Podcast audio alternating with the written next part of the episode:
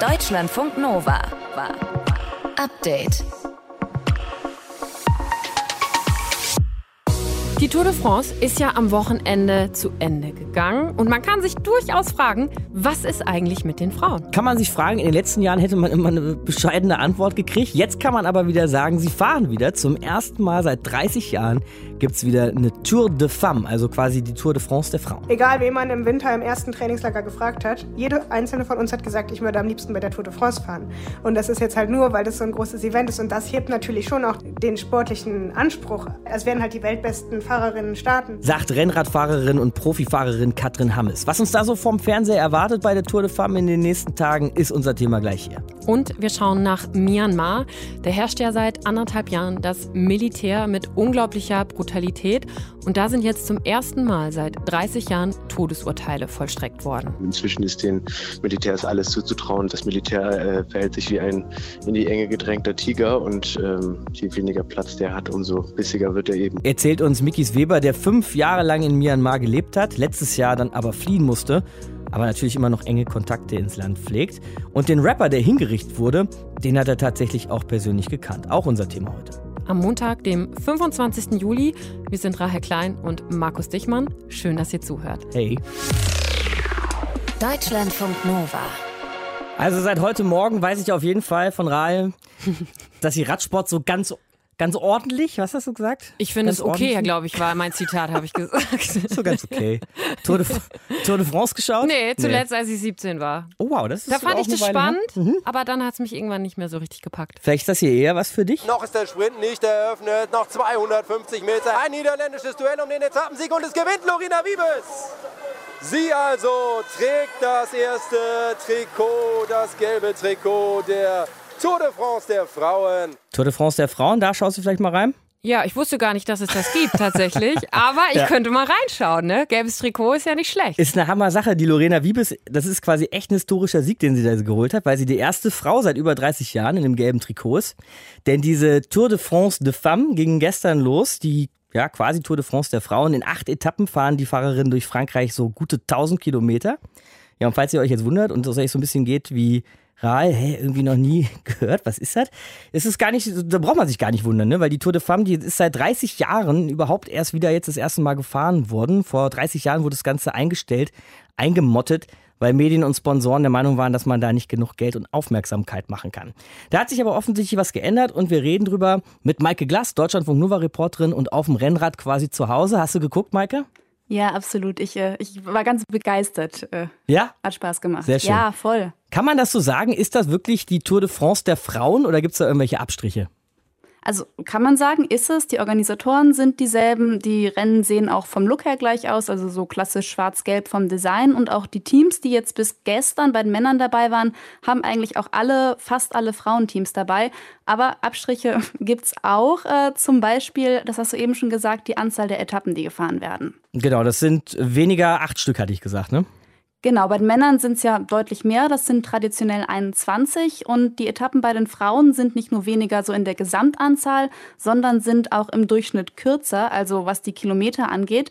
Muss man aber sagen, das ist jetzt nicht nur bei dieser Tour de France der Frauen so, sondern auch bei anderen Rennen für Frauen. Und ich habe darüber mit dem Radsportexperten Achim Schmidt gesprochen. Der hat mir gesagt, eigentlich macht es so gar keinen Sinn. Denn Frauen sind erwiesenermaßen sehr ausdauerleistungsfähig, können eben diese langen Ausdauerbelastungen genauso erbringen wie Männer.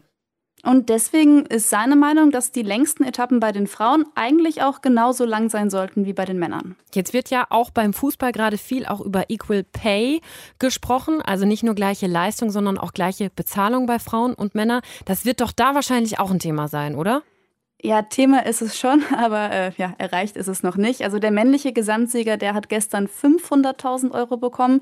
Bei den Frauen wird die Gesamtsiegerin 50.000 bekommen. Eine also Null weniger. weniger. Ja, voll. ja. Äh, und wenn man sich die Gehälter anguckt, die die Teams halt zahlen, da ist es oft noch deutlich weniger als bei den Männern. Und auch darüber habe ich mit Achim Schmidt gesprochen. Der sagt, das hört sich erstmal negativ an, aber. Auf der anderen Seite ist es eine Entwicklung, die es vor zehn Jahren nicht gegeben hat. Und wenn wir jetzt nochmal zehn Jahre weitergehen, dann wird es vielleicht völlig anders sein. Dann wird es vielleicht äh, eine Verdopplung der Gehälter geben und eine zweiwöchige Tour de France mit, mit 180 Kilometer Etappen im Hochgebirge. Hm, wenn man die Entwicklung verfolgt, dann ist das nicht unwahrscheinlich, dass die Entwicklung so gehen wird.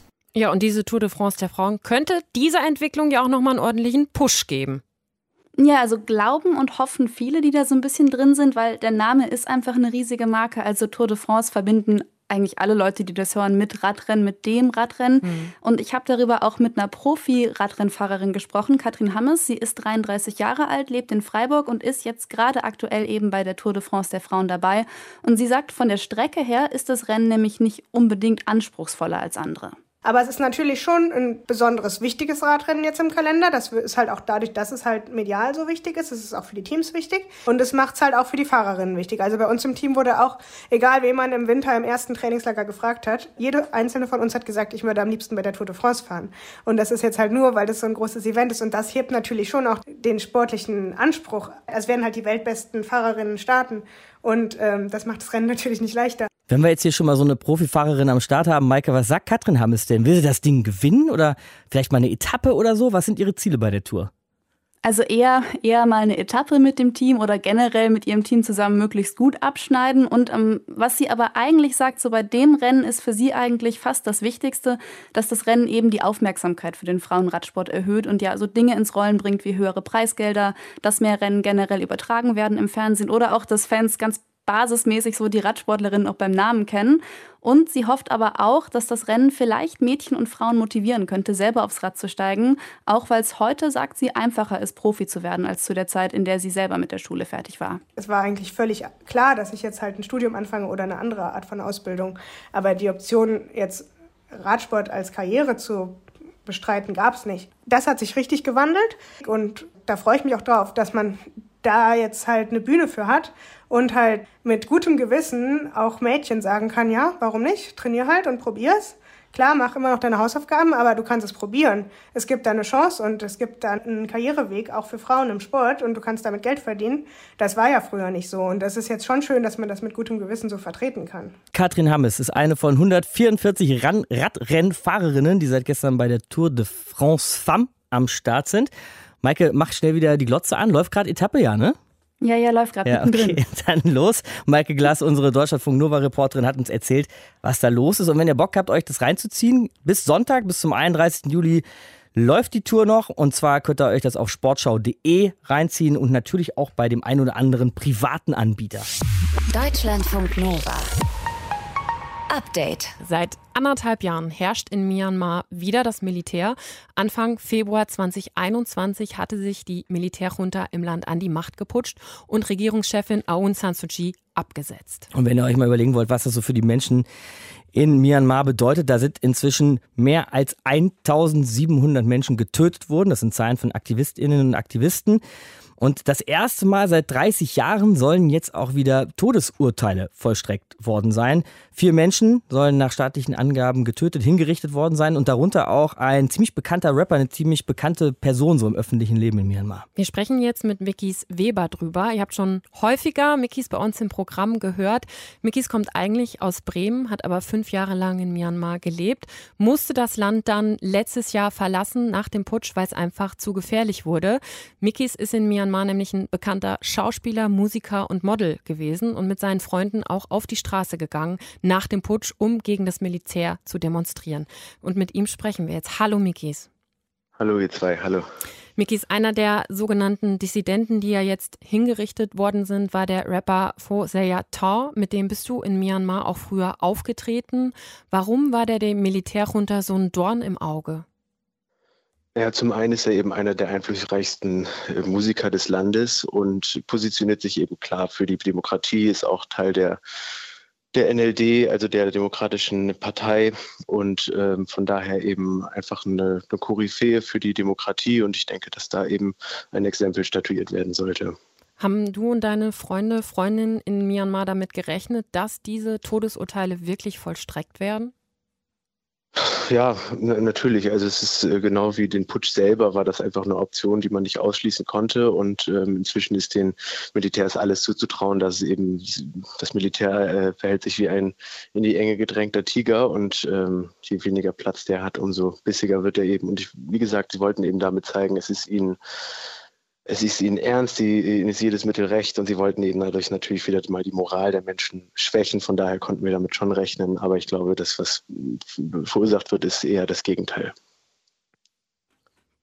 Die Militärjunta, Mikis, äh, erklärt sich ja auch ne, und sagt auch, dass die Regierungskritiker vermeintlich mit Gewalt vorgehen würden. Amnesty International hält dagegen und spricht eben von kompletter Willkür auf Seiten der Junta. Wie muss man das einschätzen? Wie würdest du das einschätzen? Naja, also ich meine, natürlich haben äh, gerade jetzt Gochimi und Gopiodor ähm, zu Protest aufgerufen, aber äh, die Gewalt ausgeübt wurde von denen selber natürlich nicht. Genauso wenig wurde zu Gewalt in dem Sinne aufgerufen. Und äh, natürlich ist das äh, das Militär äh, strickt sich da die Geschichten so, wie ihnen das gerade passt, aber ähm, ja, von daher, ich, äh, das ist natürlich, äh, natürlich Quatsch, dass sie mhm. Selber Gewalt angewendet hätten. Rahl hat ja gerade schon beschrieben, dass du eben vor einem Jahr selber dabei warst bei den Protesten, hast aber auch immer noch viel Kontakt zu den Leuten von damals. Wie kann man sich deren Leben gerade so vorstellen? Also wenn man dort äh, sich dazu entscheidet, eben weiterhin in der Protestbewegung aktiv zu sein, dann hat man eigentlich nur noch die Möglichkeit, sich in den Untergrund zu verziehen. Heißt also die Adresse, bei der man gemeldet ist, äh, da sollte man sich nicht aufhalten. Und ähm, viele Menschen befinden sich jetzt wirklich im, im Untergrund in der Stadt und, und äh, planen eben gezielte Aktionen gegen das Militär, gegen die Polizei in Form von ja eben doch schon Gewalttaten natürlich, also Bomben etc.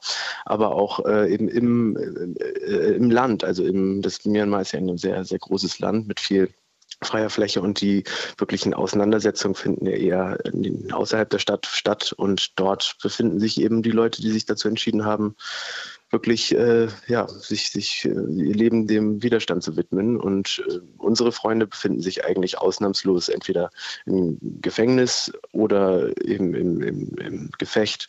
Andere haben den Kontakt abgerissen und äh, wieder andere haben sich irgendwie mit dem Leben dort arrangiert und, und versuchen so den Kopf runterzuhalten und eben in Anführungsstrichen ein normales Leben weiterzuführen.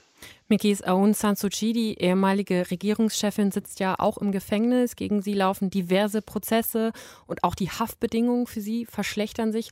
Was hörst du da von deinen Kontakten aus Myanmar, wie es ja weitergehen wird im Land, auch mit ihr? Ja, also ich gehe eher davon aus, dass ähm, das eben so das zweitbeste Mittel des Militärs ist, diese Aung San Suu Kyi eben stillzulegen, sie einfach hinzurichten. Das ginge nicht. Also theoretisch ginge das schon, aber dann würde eben wirklich alles, jeder aufs Dach steigen. Ich denke, es ist eben so, dass sie die äh, Kraft, ähm, die die Frau noch hat, eben komplett äh, ja, ihr entziehen wollen. Sie wohnt nicht mehr im Hausarrest, sondern ist jetzt in Einzelhaft im, im Gefängnis unter sehr schlechten Bedingungen. Die Frau ist, ich, ich, meine, irgendwie 75, 76, 78 Jahre alt. Ähm, und äh, ich denke, das Kalkül ist dabei eben, dass sie früher oder später eben auch ihren Lebensgeist verliert, um das Land mehr zu schwächen. Aber wie gesagt, also all diese Maßnahmen führen in meinen Augen eher zum Gegenteil. Und ich glaube auch, dass ähm, Myanmar einfach, äh, ja, es, es, wird mehr und mehr immer, immer dreckiger werden. Die, äh, die, die Aktionen des Militärs sind immer hinterhältiger und man merkt einfach, sie sind auch am, am ziehen aus dem letzten, pfeifen aus dem letzten Loch.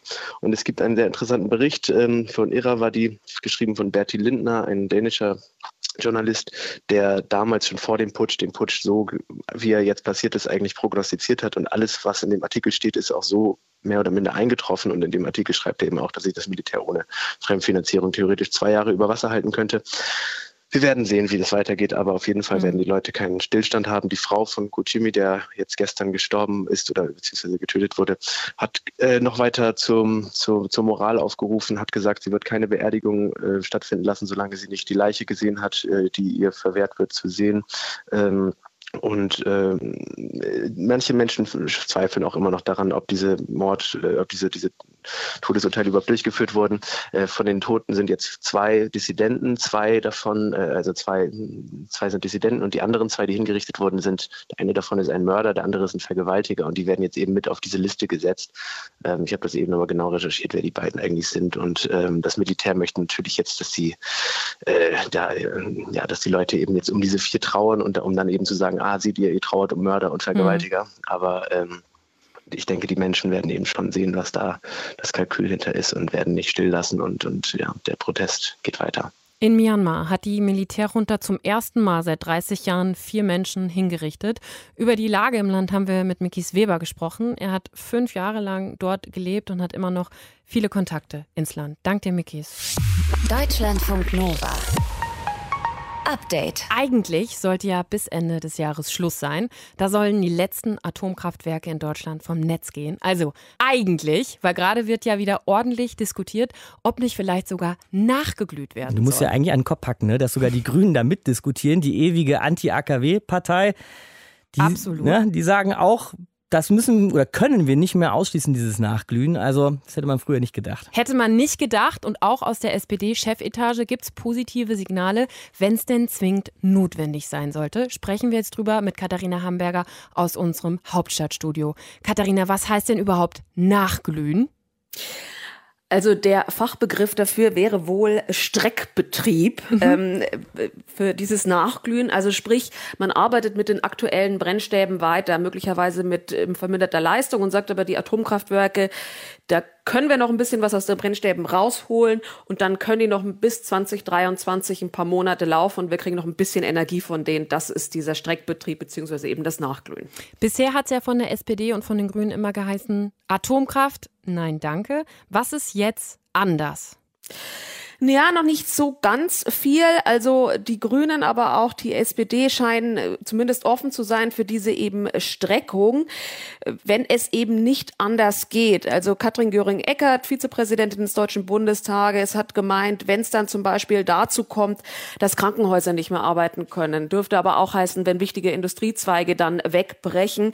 Die bayerischen Grünen, aber auch die bayerische SPD hat schon vergangene Woche in diese Richtung geblinkt und haben gesagt, eine Streckung darf kein Tabu mehr sein. Dazu muss man aber sagen, Bayern ist da in einer Sondersituation. Das hat mit der geografischen Lage zu tun. Das hat aber auch damit zu tun, dass die Bayern bei den Leitungen ziemlich hinterherhängen, mit dem sie den Strom aus dem Norden bekommen. Und die sind einfach sehr abhängig von russischem Gas.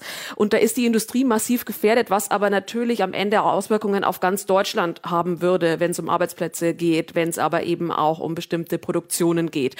Entsprechend sind die da offener. Voraussetzung für die Grünen, aber wahrscheinlich auch für die SPD ist jetzt dieser Stresstest, den Robert Habeck nochmal angestoßen hat, ein zweiter Stresstest für das deutsche Stromnetz, der unter bestimmten Voraussetzungen sagen soll, na, wie belastbar ist denn dieses Stromnetz und was brauchen wir denn, um den Strom in den kommenden Jahren dann nochmal erzeugen zu können oder in der kommenden Zeit. Und jetzt hat man da nochmal schärfere Voraussetzungen angesetzt für diesen Test, zum Beispiel wenn die Preisanstiege nochmal höher sind, wenn auch wirklich gar kein russisches Gas mehr kommt und wir da totale Probleme bekommen und das alles wird jetzt nochmal durchgerechnet. Wenn man dann zu dem Schluss kommt, ohne Atomkraft geht's nicht, dann könnten sich die Grünen, aber auch die SPD zumindest zur Streckung überreden lassen. Wenn wir jetzt die Ampel voll machen wollen, Katharina, die FDP, die will das ja eigentlich eh schon die ganze Zeit. Die wollen sogar eine Atomkraft-Laufwertzeitverlängerung, also nicht nur dieses Ausglühen.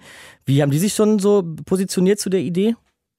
Ja, genau, die wollen also nicht eben nur ein paar Monate länger Atomkraftwerke laufen lassen, sondern dann müsste man wirklich wohl von ein paar Jahren sprechen.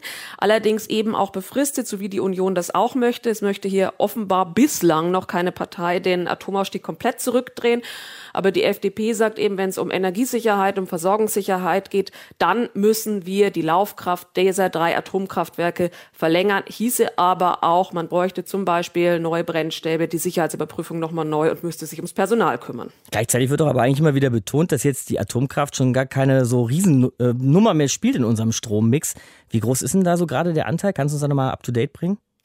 Also der Atomkraftanteil in Deutschland, der ist vor allem bei der Stromerzeugung und zwar liegt er da bei sechs Prozent des Stroms, der kommt aus Atomkraft. Wenn man so ein bisschen in die Bundesländer guckt, äh, Bayern hat einen sehr hohen Anteil, zwei Drittel des Stroms kommen aus Atomkraft, also da ist die Lage dann jeweils nochmal ein bisschen anders.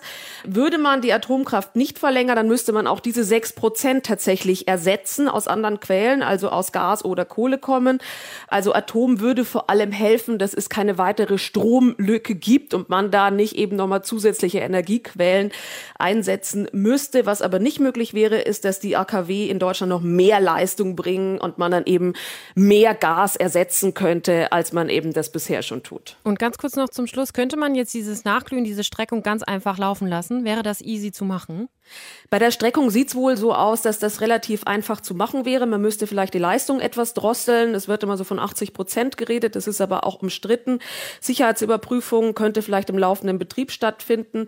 Das sind auch so Fragen, die offen wären. Gesetz müsste wohl auch nochmal geändert werden, weil wir ein Atomgesetz haben, das am 31.12. sagt, ist Schluss. Mhm. Aber das wäre wohl noch unproblematischer als die Verlängerung. Sollen die drei noch laufenden Atomkraftwerke in Deutschland vielleicht noch ein bisschen länger am Netz gelassen werden als geplant?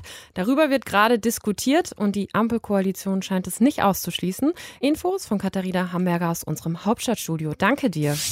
Deutschlandfunk Nova. Update. Wo hat's denn eigentlich funktioniert? Wo hat der arabische Frühling, Frühling tatsächlich funktioniert? Es fallen einem tatsächlich wirklich eigentlich erstmal nur die Beispiele ein, wo es nicht funktioniert hat. Mhm. Also zum Beispiel ein Land wie in Ägypten, wo ja eigentlich nur ein Autokrat durch einen anderen ersetzt, ausgetauscht wurde, oder in Libyen, wo seit Jahren Bürgerkrieg herrscht, oder Syrien, wissen wir auch alle, wie es ausgegangen ist. Wenn es ein Land gibt, bei dem immer wieder gesagt wird, ja, da hat der arabische Frühling funktioniert, was auch immer das eigentlich genau heißen mag, dann ist es eben oft Tunesien. Ja, Tunesien hat eine Einheitsregierung, hat keinen Bürgerkrieg, hat ein gewähltes Parlament. Das wurde seit dem arabischen Frühling jetzt auch dreimal schon ganz ordentlich und demokratisch gewählt und es gibt einen legitimen Präsidenten. Aber bei diesem Präsidenten, da wird die Sache jetzt ein bisschen holprig, denn Präsident Kai Salet wird per Verfassungsreferendum seine Macht deutlich ausweiten, hat es zumindest vor. Und das Parlament möchte er wiederum einschränken. Heute ist es soweit. Heute sollen die TunesierInnen abstimmen. Und wir schauen drauf, wie der Tag und dieses Referendum so verlaufen mit unserer Korrespondentin für die Region, mit Dunja Sadaki. Hallo Dunja. Hallo, grüßt euch. Verfassungsreferendum habe ich gesagt, Dunja, aber wie genau soll die Verfassung verändert werden? Worum geht es genau? Ja, also ich glaube, der härteste Kritikpunkt ist wirklich, was du angedeutet hast, denn diese Verfassungsänderung soll dem Präsidentenamt einfach deutlich mehr Macht zuschustern. Der Präsident darf zum Beispiel in Zukunft den Regierungschef und den Minister oder Minister generell äh, ernennen, sie aber auch absetzen und gleichzeitig wird es aber schwieriger bis eigentlich unmöglich, selbst den Präsidenten zu entmachten, über seine Amtszeit auch hinaus. Und der Präsident kann außerdem den Ausnahmezustand beliebig lang verlängern mhm. äh, und damit zum Beispiel Grundrechte einschränken, zum Beispiel das Recht auf Demonstration. Und deswegen sagen die Kritiker, hm, Tunesien wird zu einem autoritären System mit dieser neuen Verfassung und vielleicht genauso wie vor der Revolution. Gibt es denn schon Prognosen zum Ergebnis? Es gibt keine, also es gibt erste Informationen über die Wahlbeteiligung, aber ich würde sagen, die sind noch nicht aussagekräftig, da muss man warten. Aber wovon man generell ausgehen kann, ist, dass diese, davon wird ausgegangen, dass dieses Verfassungsreferendum durchgeht, wenn auch mit einer niedrigen Wahlbeteiligung. Das liegt an unterschiedlichen Faktoren. Ich denke, es liegt daran, es ist ein Montag, es ist unglaublich heiß, bis zu 40 Grad in Tunesien, aber auch daran, dass unglaublich viele Menschen gefrustet sind und bei diesem Verfassungsreferendum überhaupt nicht mitgenommen worden wurden. Du sagst gerade schon, dass die Wahlbeteiligung eher niedrig ist. Also würdest du sagen, das ist eine Wahl, die die TunesierInnen vielleicht auch gar nicht wirklich bewegt, weil die sich denken, boah, ich habe ganz andere Probleme als eine Verfassungsfrage? Definitiv. Also was die Menschen und gerade auch die jungen Menschen in Tunesien bewegt, ist deren wirtschaftliche Situation. Also dass man einen Job hat, äh, ähm, der äh, vielleicht zu seiner Ausbildung passt, äh, dass man überhaupt einen Job hat, dass der irgendwie zu einem würdevollen Leben reicht. Und das ist eigentlich seit Jahren, seit der Revolution auch immer wieder das Problem, dass viele sagen, wir haben natürlich viel mehr Freiheiten und wir haben uns viel erkämpft mit dieser Revolution, aber das sozusagen die Basic-Sachen, die wir unbedingt wollten, nämlich dass es uns wirtschaftlich besser geht, die sind bis heute nicht geschafft und das hat unglaublich viel Frust ähm, ausgelöst und das kann auch deswegen sozusagen sein, dass viele sagen, ach, warum soll ich da heute wählen gehen? Hm. Heute Morgen gab es ja auch schon Berichte von Demos, Ausschreitungen vor den Wahllokalen. Wer sind denn die größten GegnerInnen dieser Verfassungsänderung? Also ich glaube, die größten äh, Gegner, Gegnerinnen äh, dieses Verfassungsreferendums sind zum Beispiel die Politiker und Politikerinnen, die Parteien, die der Präsident Kais Said abgesetzt hat vor einem Jahr. Das Parlament hatte ja kaltgestellt, Anfang des Jahres aufgelöst.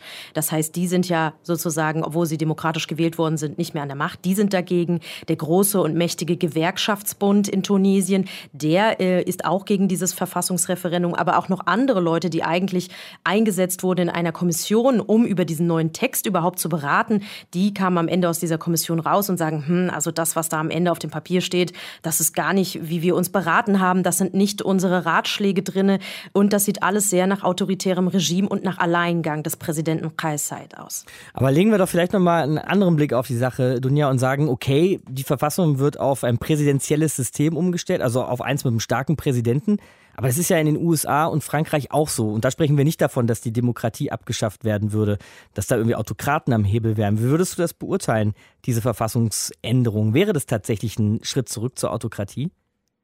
Also die Gewaltenteilung laut dieses Verfassungstextes soll geschwächt werden. Das heißt, wir haben einen übermächtigen Präsidenten, der sich über äh, verschiedene Instanzen, die es dann vielleicht auch gibt, noch hinwegsetzen könnte. Das heißt, dieser Präsident ist nahezu unantastbar. Der Präsident könnte sogar auch unantastbar sein, wenn seine Amtszeit zu Ende ist. Der Präsident könnte einen Ausnahmezustand äh, lange ausrufen, obwohl es vielleicht gar keine Begründung mehr darauf, äh, dafür gibt und dann eben auch einfach walten und schalten, wie er möchte. Und das ist natürlich alles andere als demokratisch demokratisch. Da wäre es ein Alleinherrscher, der sozusagen der Superman des Staates ist. Und da ist natürlich die Frage, wo ist da demokratisches Rücksprache, äh, Mitspracherecht und was passiert natürlich auch mit den Menschen, die gegebenenfalls gewählt wurden. Und zwar nicht nur der Präsident. Dunja Sadaki, unsere Korrespondentin für Nordafrika über das Verfassungsreferendum in Tunesien. Heute steht's an. Was bisher so zu berichten ist, haben wir miteinander besprochen. Danke dir, Dunja. Deutschlandfunk Nova. Update. Vier Spiele, vier Siege, kein Gegentor. Das ist die bisherige Bilanz des deutschen Teams bei der Fußball-EM. Ziemlich stabil, muss man sagen. Und ob sie Spielerinnen am Sonntag ins Finale schaffen, das entscheidet sich diese Woche. Mittwoch geht es erstmal ins Halbfinale gegen Frankreich. Harte Gegnerin, die Sarah Debritz, Mittelfeldspielerin im deutschen Team, gut kennt. Sie hat für Paris Saint-Germain gespielt, wechselt in der kommenden Saison zu Olympique Lyon. Und mit ihr sprechen wir jetzt drüber. Hallo Sarah. Ja, hallo. Welche, mich, dass ich da bin. Ja, sehr schön, dass du Zeit hast, jetzt noch am Montag. Welche Geheimnisse hast du denn deinen Teamkolleginnen schon über die Französin verraten? Ja, wir haben uns natürlich schon viel ausgetauscht, aber unsere Videoanalysten haben auch schon fleißig gearbeitet und haben ja den Gegner schon analysiert, waren da schon in den Besprechungen drin über die Stärken und Schwächen von Frankreich. Also ähm, wir werden am Mittwoch top vorbereitet und gut auf die Gegnerin eingestellt sein. Aber du bist doch dann gerade schon so noch was so ein bisschen wie eine Co-Trainerin, oder? Du spielst ja seit 2019 in Frankreich und kennst auch einige der Spielerinnen, die da am Platz stehen werden.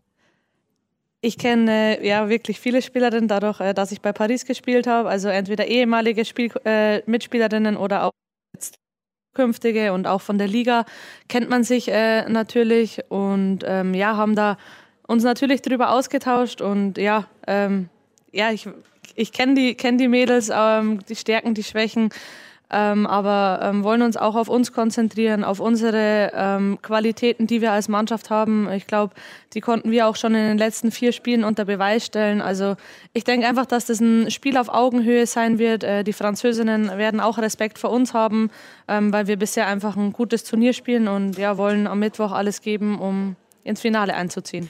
Auf wen müsste man denn am Mittwoch am meisten aufpassen? Was würdest du sagen im französischen Team? Ähm, ja, das ist schwierig, da eine rauszupicken, aber wir wissen, dass äh, die französische Mannschaft sehr spielstark ist, mhm. dass sie auch über ihr Umschaltverhalten kommen, weil sie über den Flügel über sehr, ja, sehr schnelle Spielerinnen verfügen. Ähm, da müssen wir natürlich wieder gut verteidigen mit der Defensivlust, die wir auch bisher immer an den Tag gebracht haben. Ähm, und das fängt vorne an und hört dann hinten bei der Torfrau auf. Also das ist uns bisher mega gut gelungen und wenn wir genau mit der Einstellung und mit der Energie ähm, wieder ins Spiel gehen, ähm, bin ich mir sicher, dass wir auch äh, die Französinnen vor, vor Probleme stellen werden und ähm, ja, ähm, ja, alles Hoffentlich am werden, Sonntag um im Finale stehen. Genau. Ja. Was genau. läuft für Musik bei euch vorm Spiel in der Kabine? Französische oder doch deutsche? da, na, französisches Lied ist nicht drauf. Deutsch, Englisch, ähm, querbeet, alles drauf. Alles drauf, sagt Sarah Debritz. Mittwoch Halbfinale Deutschland gegen Frankreich, 21 Uhr und Sonntag dann vielleicht Finale gegen England oder Schweden. Ganz viel Erfolg euch, Sarah. Vielen Dank, das ist nett. Mach's gut. Deutschlandfunk Nova. Update. Immer Montag bis Freitag auf deutschlandfunknova.de und überall, wo es Podcasts gibt. Deutschlandfunk Nova.